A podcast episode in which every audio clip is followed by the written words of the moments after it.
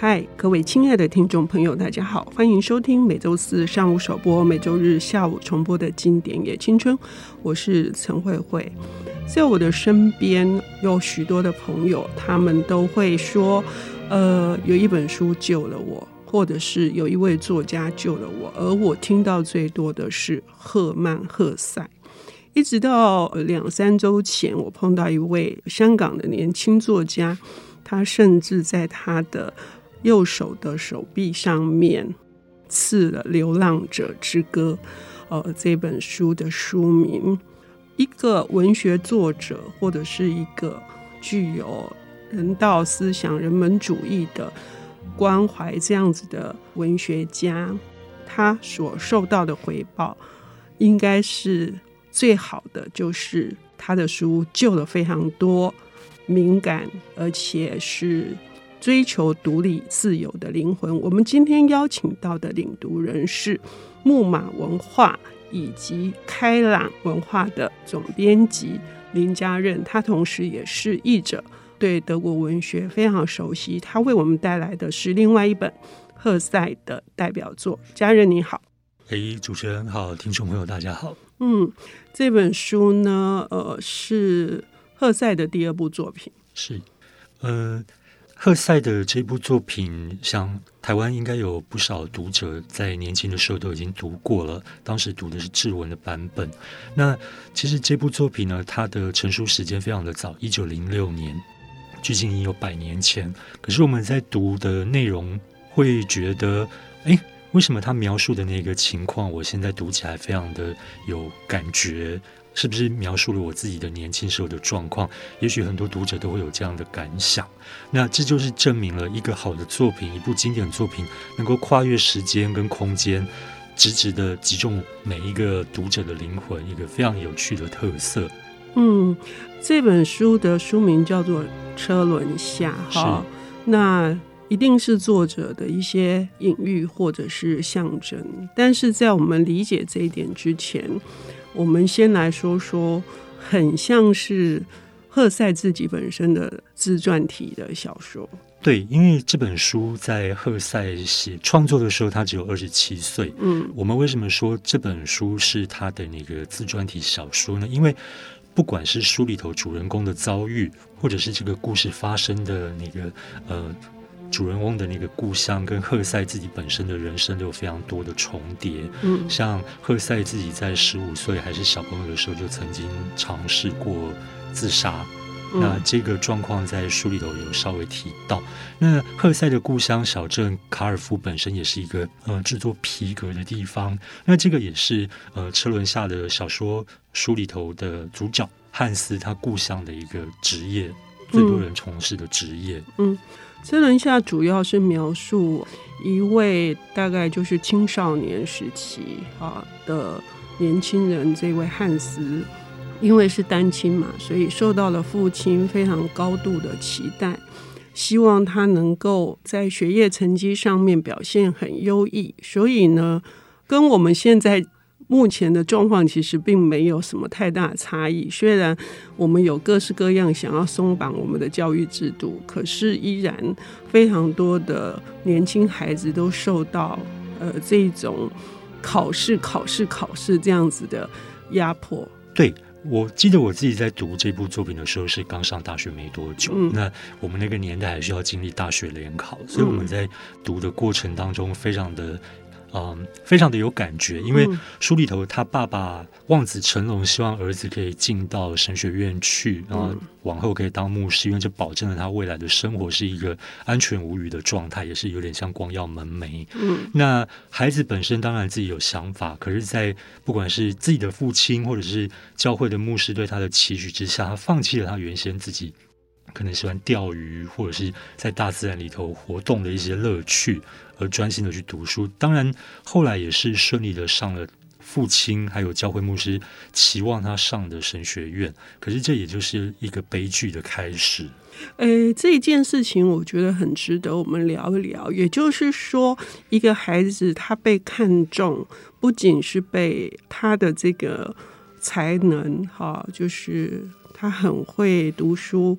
然后被父亲所深深的期待，同时学校的老师甚至整个乡镇的人，因为要考过那个神学院是非常困难的，一百一十八个只能录取三十六个，所以绝对是能够成为小镇之光的哈。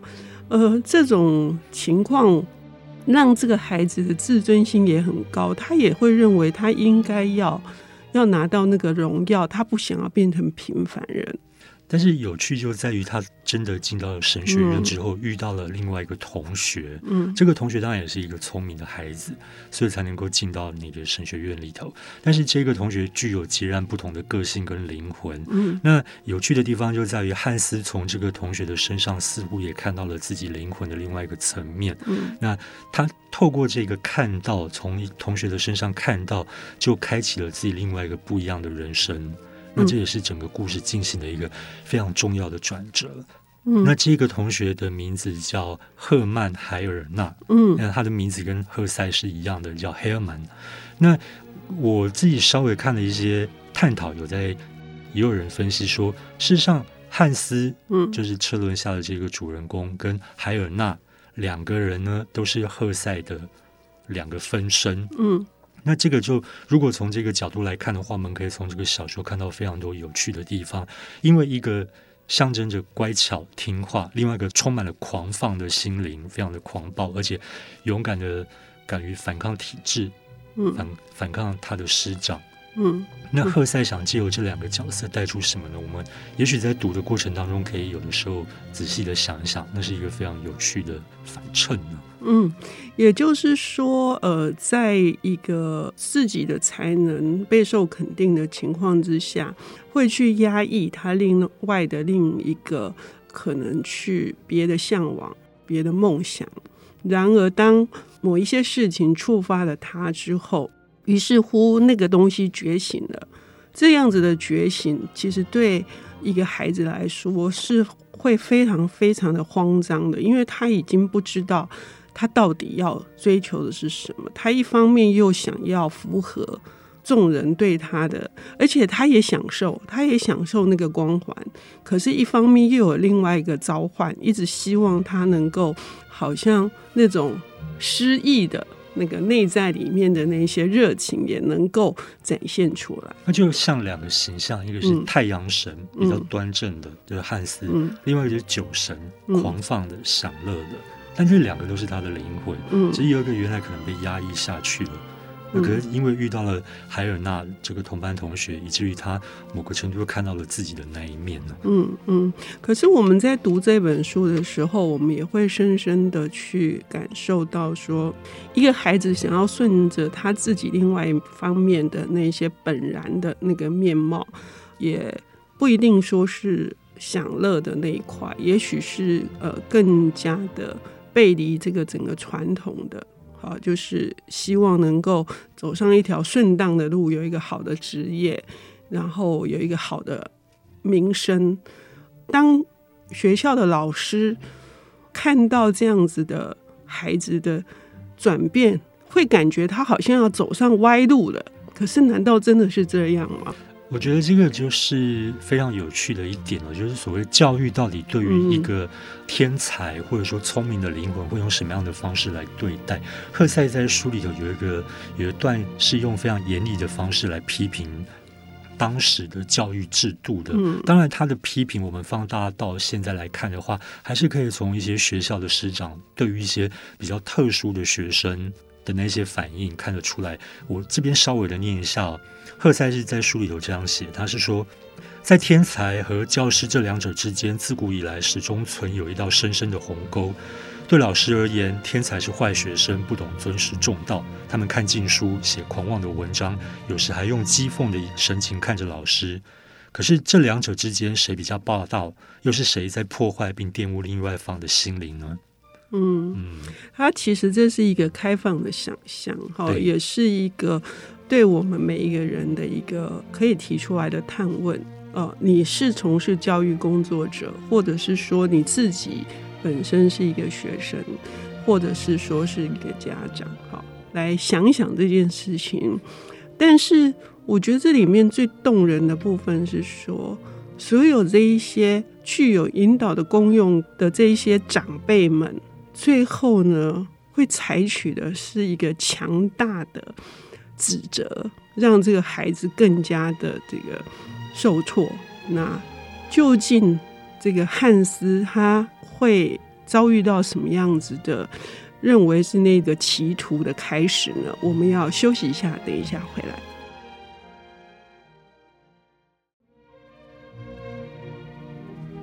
欢迎回到《经典也青春》，我是陈慧慧。我们邀请到的领读人是开朗文化的总编辑林家任，他同时也是译者，他对于德国文学有他很深入的理解。今天我们带来的正是赫曼·赫塞的代表作《车轮下》，很多人因为这本书而觉得得救了哈，呃，被理解的。那主要也跟赫塞他的这个人生经历有关。他受到了呃这个整个家乡跟家族的人的期待，被视为天才，但是他却在学校教育里面受到严重的挫折。他探讨的是学校教育到底是一个怎样的地方？哈，呃，我们当然也可以想象，不一定是这个天才，而是说比较独特的孩子，他并不一定是。能够去顺应啊，就是一路的追求成绩这样子的孩子，他有他自己的呃想法。那这个汉斯的这个受挫，在教务长啊、校长啊，还有父亲的这个情况之下，几乎是处于那个困兽，是无路可逃的。但是他在他的家乡，唯一有一个好朋友能够理解他的，是一个年纪比他。长了许多跟他爸爸几乎同龄的一个呃制作皮鞋的鞋匠，嗯，他很清楚的看到汉斯遭遇到的困境是什么，嗯，但是他也无能为力，嗯，因为汉斯自己内心也有呃压力，因为需要符合父亲的期望，嗯，但是当汉斯从学校退学回到家乡之后，是谁给他最大的温暖？嗯，就是这个老鞋匠，嗯，那这是一个蛮。在书里头蛮重要的角色，包含在最后结局，他点出一个问题。某种程度呢，这个鞋匠也是赫塞自己本人的化身，因为他透过鞋匠的口中讲出了很多他对于这整件事情的看法，不管是对教育的批判，或者是对于一些年轻而特殊的心灵的压抑，那都透过老鞋匠的一些看法。表达出赫塞他自己的对这些事情的想象。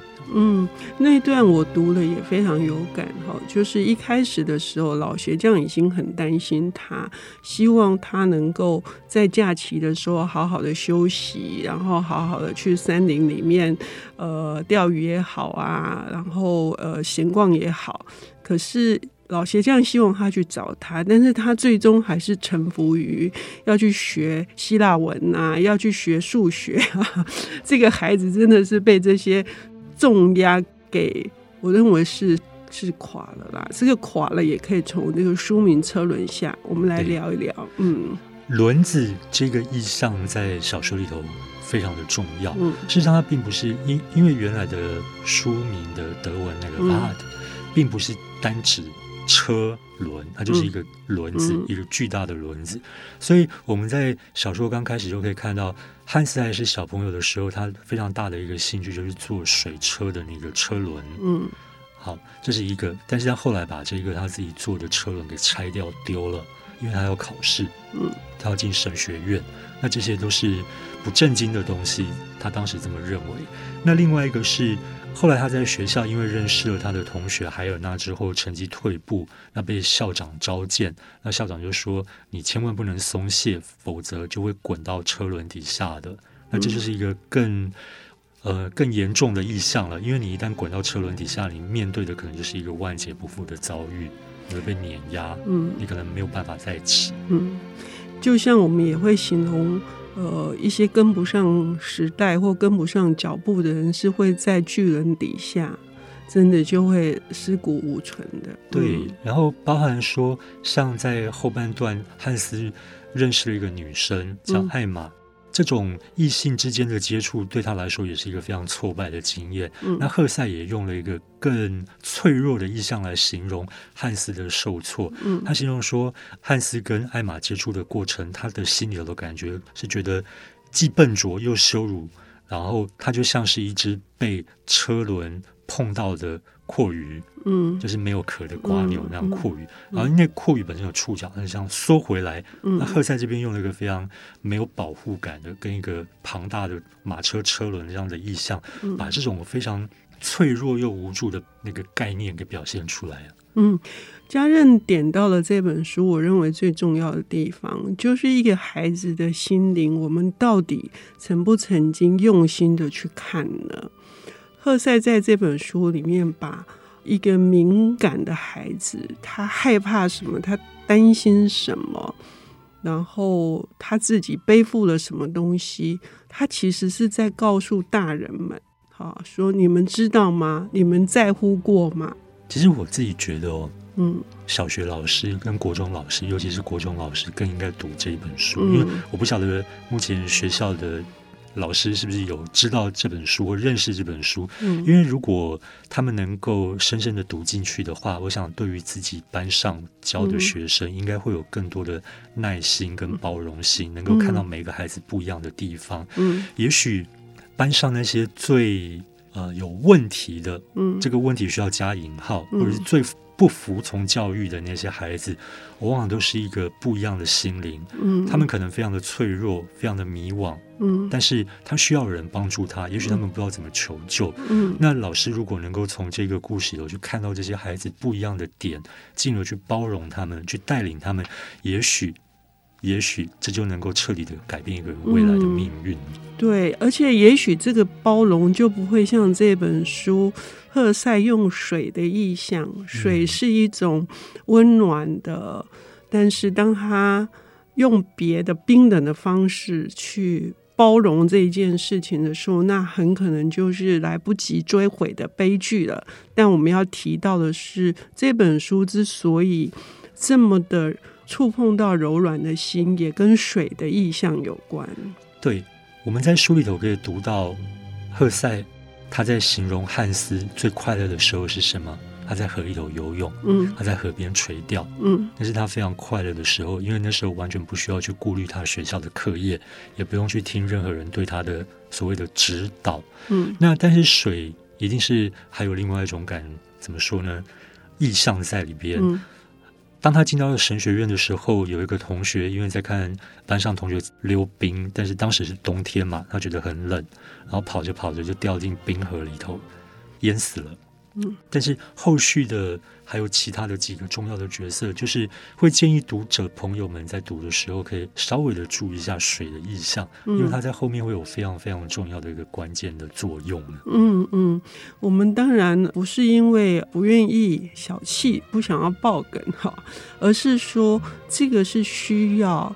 而且我相信每一位你曾经是被大人所误解，或者是被大人所呃严严肃的指控过你不认真、不努力，这样的孩子会有非常多的感觉，更能够一个字一个字的去读进了为什么呃会被得救。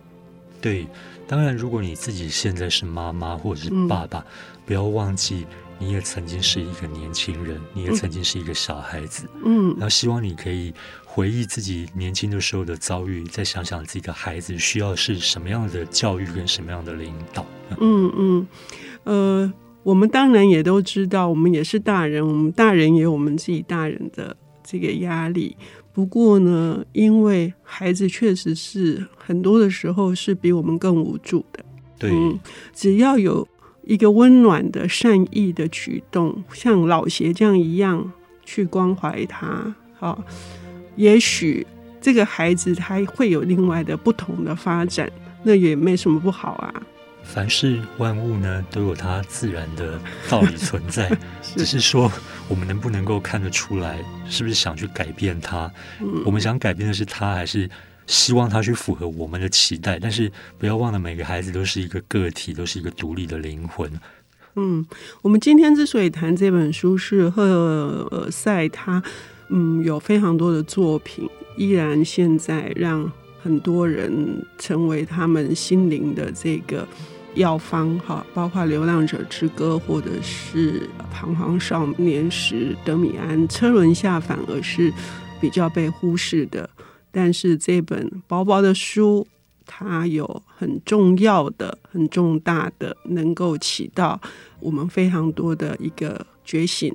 所以极度的感谢家人为我们带来这本书，谢谢家人，谢谢。